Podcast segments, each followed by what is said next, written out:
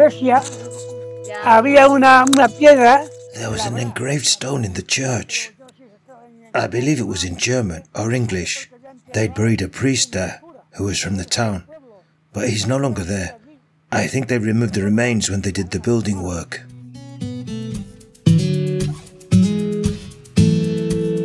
Tourism in Collado de la Vera. Smart tourist signs in audio format. The church. St. Christopher's Parish Church was built at the end of the 15th century and refurbished several times in the 17th century. It's a solid, relatively small construction with a capacity for about 200 people, made with stonework, ashlar masonry, and brick. The interior is divided into three naves and three sections serrated by granite pillars with Gothic style bases and capitals. The roof is modern and the square shaped chancel is covered with a brickwork groin vault. Y luego había una peculiaridad y era que la iglesia estaba un poquito abandonada. Había habido Then there was a peculiar thing. The church was a little neglected. There were some priests who'd done a little work and so on, but as always, money was scarce, especially in these small towns where there were hardly any resources. But we wanted to. We said. We're going to do the sacristy, we're going to do a bathroom, we're going to do whatever. We went around the church, but with the idea of being very enthusiastic about it. Then there were. There are some Argentinian people who also made a theatre group.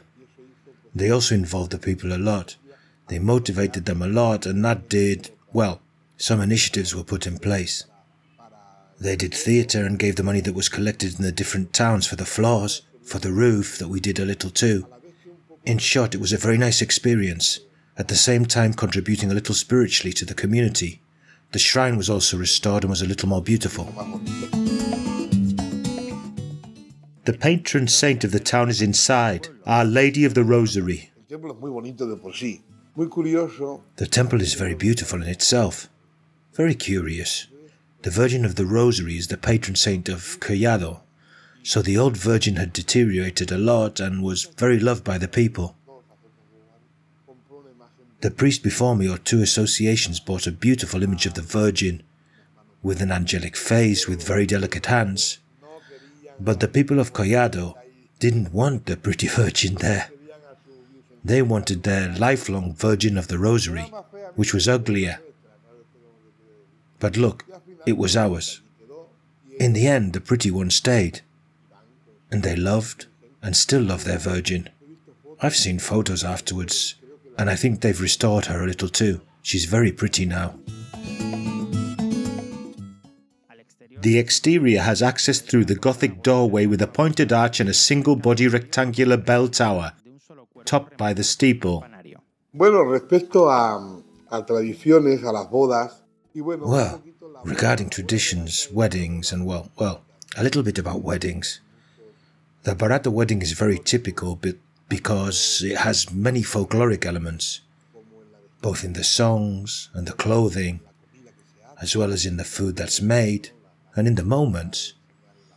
The pre wedding showing the trousseau, the meals beforehand, the wedding with its songs in the street, the parties going around the town, the night before, and the song that accompanies them to the church. Then the celebration of the Mass was made by the parca. There was not a simple Mass, and then the celebration and the ball, and the tornaboda, as it was called. And yes, the traditions, the communions, the baptisms. Given that we made the church more beautiful, well, people then wanted to be baptized in it.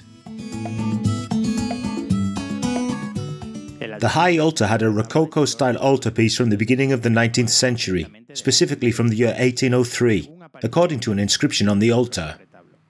This was lost in the fire in 1984, along with other artistic works from the temple. It currently has a new altarpiece that was blessed by Bishop Don Amadeo Rodriguez Magro on October the 7th, 2007, the day the Virgin of the Rosary is celebrated, Collado's patron saint. And well, to end by saying that I remember everyone's enthusiasm fondly after Collado's altarpiece was burned one day, when they went to the Corpus Christi procession, and the altarpiece had been burned. That was traumatic for people. Listen, you go with all your devotion, you listen to the Mass, go on the Corpus Christi procession, and when you get back, the altarpiece is burned. Well, there was practically no image left. It was charred and irrecoverable. A single image of the patron saint that was kept there. It was not burned a little, it was completely destroyed. So we also put an altarpiece in place. An altarpiece that is no longer like the old one, nor is it as good. It's a wooden altarpiece and it's very beautiful too. So people worked with a lot of enthusiasm. That's what I liked a lot. People came together and the fervour was conveyed in this way, in the great togetherness of the people from Collado, in an aim to beautify their church.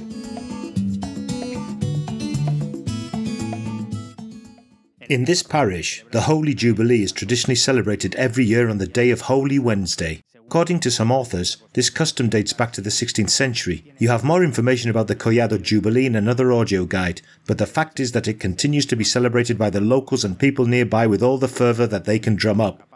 It's a very special day in their lives. St. Christopher's Church is a magical place with great capacity to attract. We hope to see you there.